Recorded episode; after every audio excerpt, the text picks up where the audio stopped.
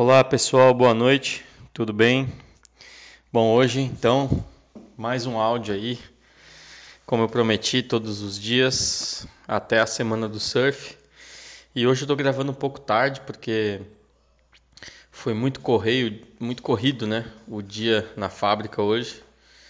E eu acabei trabalhando pra caramba porque a gente tá com muita encomenda muita iluminação terceirizada aqui na companhia e hoje tive que fazer uma bateria grande de, de finalização de pré-shape. Em seguida peguei para fechar bastante fundo de iluminação, tanto epóxi quanto poliéster.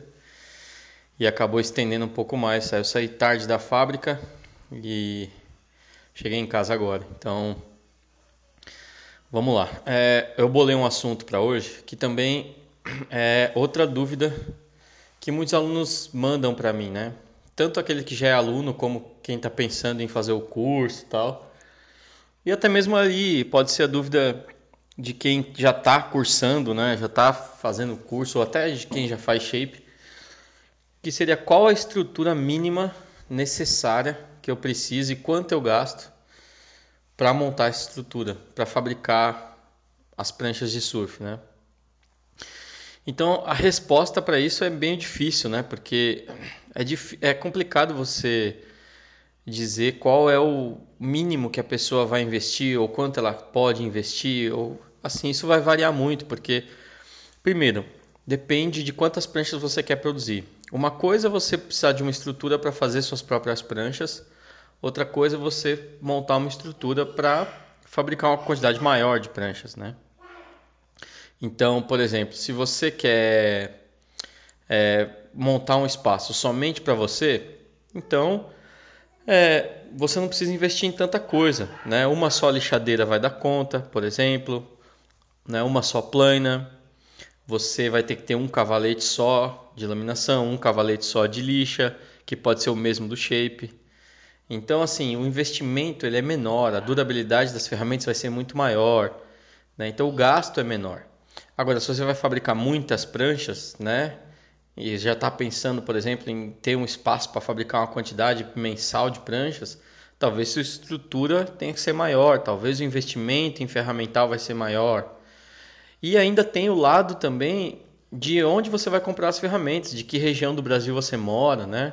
Então, por exemplo, aqui em São Paulo, a gente tem uma no centro aqui de São Paulo, a gente tem uma rua que é bem famosa por ter várias lojas de ferramentas, né? Que é a Florencio de Abreu. Fica próximo a 25 de março, que é uma rua mais famosa, muita gente já ouviu falar. Né, que vende muita coisa, principalmente no fim do ano, passa aquela imagem na internet do pessoal fazendo compra. E nessa Florencio de Abreu você tem ali muitas lojas, né, tipo galerias que vendem ferramentas. Então tem ferramenta da China.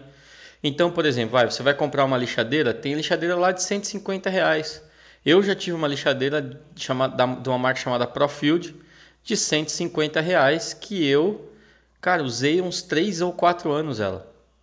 E ela dava conta, principalmente se você for fabricar só sua própria prancha, prancha para os amigos ali, para algum parente, né? Que eu vou falar isso daqui a pouco sobre isso, mas assim, você vai gastar pouco, né? Assim, ela vai durar, vai ter uma durabilidade boa. Hoje tem planas, por incrível que pareça, plana elétrica, que é como se fosse uma cópia da Makita, mas é feita na China, é óbvio, né? Que não tem uma durabilidade de uma Makita original, isso é óbvio, né? Mas que são ferramentas que a gente chama ferramentas de primeira linha da China, que também custa 150 reais. Eu tive uma, minha primeira plana foi comprada na Florença de Abril, também dessa mesma marca Profield, e cara, durou muito tempo. Eu, eu, eu não uso mais ela, mas eu tenho até hoje, ainda ela está funcionando lá. Então, é, assim, você com pouco dinheiro você consegue comprar uma lixadeira, uma tupia, uma furadeira, você compra serra copo, você compra nível, paquímetro, todas as ferramentas que precisa ali, é um ratinho de longarina, tudo você compra ali e não tem um gasto muito grande. O seu gasto maior vai ser algumas ferramentas específicas, tipo um espessômetro, que também dá para você, né, é, não precisa comprar um, um espessômetro aí caro, de repente comprar um é, de acrílico ou enfim um todo cheio de, de é, coisa assim você pode comprar você pode ir num marceneiro aí amigo seu né leva uma imagem ou desenho faz um esboço aí numa cartolina leva pro cara que ele vai fazer para você ali um adaptado ali. Eu fiz meu primeiro espessômetro com papelão, realmente papelão mesmo. Coloquei ali uma um parafuso com uma com uma porca nele e, e cara usei ele um tempão. Era o que dava para mim fazer na época quando eu comecei. Enfim, né?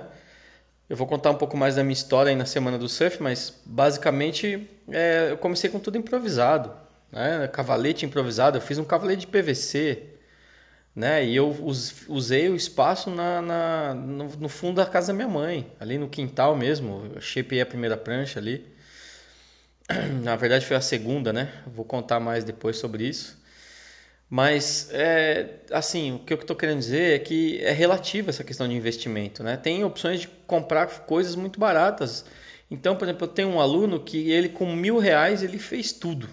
Ele comprou todas as ferramentas, ele montou o cavalete, ele montou a estrutura da sala de, de, de shape, as lâmpadas, ele comprou lá na, na, na Santa Efigênia é, essa lâmpada LED, né, que, que você não precisa de reator nem nada ele, ele mesmo puxou os fios, foi coisa simples. Ele instalou uma prateleira barata que ele conseguiu, comprou madeira, pegou na rua, tábua, fez. Cara, e não gastou nada. Com mil reais ele fez tudo. Toda a sala de shape dele, toda a laminação, comprou todas as ferramentas, espátula, pincel, tudo, tudo, tudo, tudo, tesoura, tudo com, gastou mil reais. É óbvio que ele comprou ferramentas de primeira linha? Não né? Porque a gente sabe, hoje isso uma lixadeira boa aí você já gasta mil reais. Uma lixadeira da DeWalt, por exemplo, está cerca de 800 reais. Mas precisa, é o que eu estou dizendo. Você tem que se perguntar, será que para começar eu preciso de tudo isso? Não, você não precisa. Você pode ir comprando essas coisas que a gente vai chamar de melhorias, né? ferramentas melhores, conforme for passando o tempo. Você de repente você vai começar como todo mundo começa. Você vai fazer as suas próprias pranchas. Então, bom, eu vou fazer a minha prancha, eu quero começar fazendo as minhas. Legal, perfeito. Às vezes eu tenho vários alunos que já têm suas profissões, estão bem em suas profissões, mas o cara quer fazer a própria prancha, quer ter o prazer de surfar com a prancha que ele mesmo fez, ou quer simplesmente ter é, economia na hora de fazer as pranchas, né, para fazer um kiver, para ter aquela prancha. Hoje é difícil você investir para né? Você quer ter uma mini Simon, você quer ter uma fish, você quer ter um mini tanque, você quer ter um long quando o mar está pequeno, você quer ter um sup para o verão, enfim. Né? Quem pega onda, está sempre surfando, quer ter várias pranchas, quer testar coisas novas. De repente você vai viajar para fora, para algum lugar, para uma onda boa, você quer levar um kiver de prancha aí.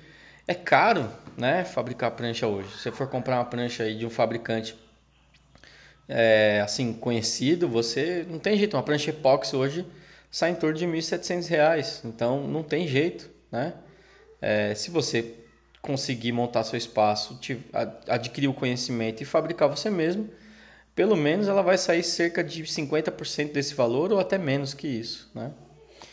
Então, é, o que eu estou querendo dizer é que você não precisa investir em grandes espaços, grandes estruturas para fazer a prancha. Né? Eu, quando comecei, fiz no quintal, depois a gente laminou eu e meu sócio no quintal da casa da, do pai dele, né, no fundo da casa do pai dele. Depois a gente foi para um espaço um pouco maior, no porão da casa da mãe dele, onde a gente adaptou uma sala de shape e uma laminação junta. A sala de shape só tinha a parede de um lado, com luz né, lateral. E era o que dava, era o que tinha para começar, não tinha jeito, né? Depois a gente montou uma sala de shape mais legal, um espaço maior numa casa que a gente alugou e a coisa foi progredindo. E é assim que funciona.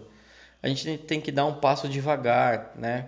Conforme vai vendendo prancha, você vai de repente, né, começa, mesmo quem não quer vender prancha, acaba sempre vendendo para um amigo, para um parente, né?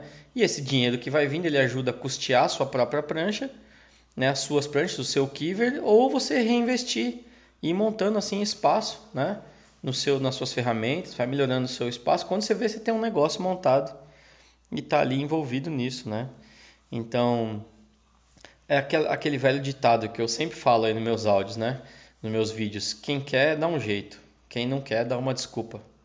A verdade é essa. Desculpa, a gente está cheio. Né? Ah, não tenho tempo. Ah, não tenho dinheiro. Cara, não é que não tem dinheiro. Não está nas suas prioridades. Não é que você não tem tempo. É que não está nas suas prioridades de tempo. Então a gente tem que pensar onde eu quero pôr minha energia, né? E a gente fazer acontecer. Eu tenho um aluno, por exemplo, que ele não tem como é, não tinha como fazer em lugar nenhum, não tinha casa de parente, nada para montar. Ele morava num apartamento em São Paulo aqui, era meio complicado, morava ali perto da Água Espraiada, é uma região meio cara para alugar as coisas, tudo. E ele falou, cara, a solução que eu tive foi, ele montou na sacada do prédio dele uma sala de shape improvisada. Mesma coisa que nem eu fiz, as luzes ali ele pôs um suporte para ter luz quando ele fosse shapear e um lado era a própria luz artificial, natural mesmo. E ele shapeia ali, cara, ele levava os blocos para mim laminar para ele. E começou ali, cara. Ele fez bastante prancha no ano passado, inclusive. E tá lá com a marquinha dele, vende para alguns amigos, faz as pranchas dele, né? E é aquilo. Eu tenho foto aí de um aluno também que não tinha aonde fazer, cara. Ele conseguiu convencer a mulher, eu acho isso mais difícil, né? Mas conseguiu convencer a patroa, como a gente fala. Ele montou na sala da casa dele, cara, uma sala de shape forrou todos os móveis, botou plástico em tudo. Ele fez a prancha inteira na sala de casa, cara. Eu acho que aí é muito extremo, né? Mas é o que eu tô dizendo. Quem quer, dá um jeito. Quem não quer, dá uma desculpa. Então, falta de tempo, falta de dinheiro, né? É, na verdade, simplesmente só desculpa. Porque quem tem criatividade, força de vontade, consegue é, fazer o que quiser. Que os seus sonhos desejarem, você consegue alcançar. Né? Basta ter foco nisso. Então não precisa de muito espaço, não precisa de muito dinheiro. Se você conseguir um quarto que seja na casa aí de algum parente, de um amigo, seja no fundo da sua casa, que você tenha um quartinho com um quintal, que nesse quartinho você monte uma sala de shape, que você possa laminar, que ele seja coberto, que você possa pintar as pranchas ali e depois uma área externa ali onde você possa lixar a prancha, dar acabamento. Cara, tá feito o espaço para você montar suas próprias pranchas. Com um investimento pequeno, você consegue ir comprando as ferramentas aos pouquinhos e você tem a sua pequena oficina aí na garagem da sua casa. Vamos dizer assim, né? Como é bem comum na Califórnia, aqui a gente tem mais dificuldade de fazer isso, mas na Califórnia a gente tem várias fabriquinhas de garagem e a galera vai realizando o sonho de surfar com a própria prancha aí. Beleza? Então esse é o áudio de hoje. Espero que vocês tenham gostado. Amanhã mais um áudio aí. Amanhã vai ser bem legal. Vou falar sobre quilhas, sistemas de encaixe de quilha. É outra pergunta que todo mundo me faz sempre. É para explicar sobre os sistemas diferentes de quilha nas pranchas e a minha opinião sobre eles. Tá certo? Então amanhã eu vou falar sobre isso aí. Um grande abraço a todos, uma boa noite e vamos que vamos que a semana do surf está chegando. Abraço.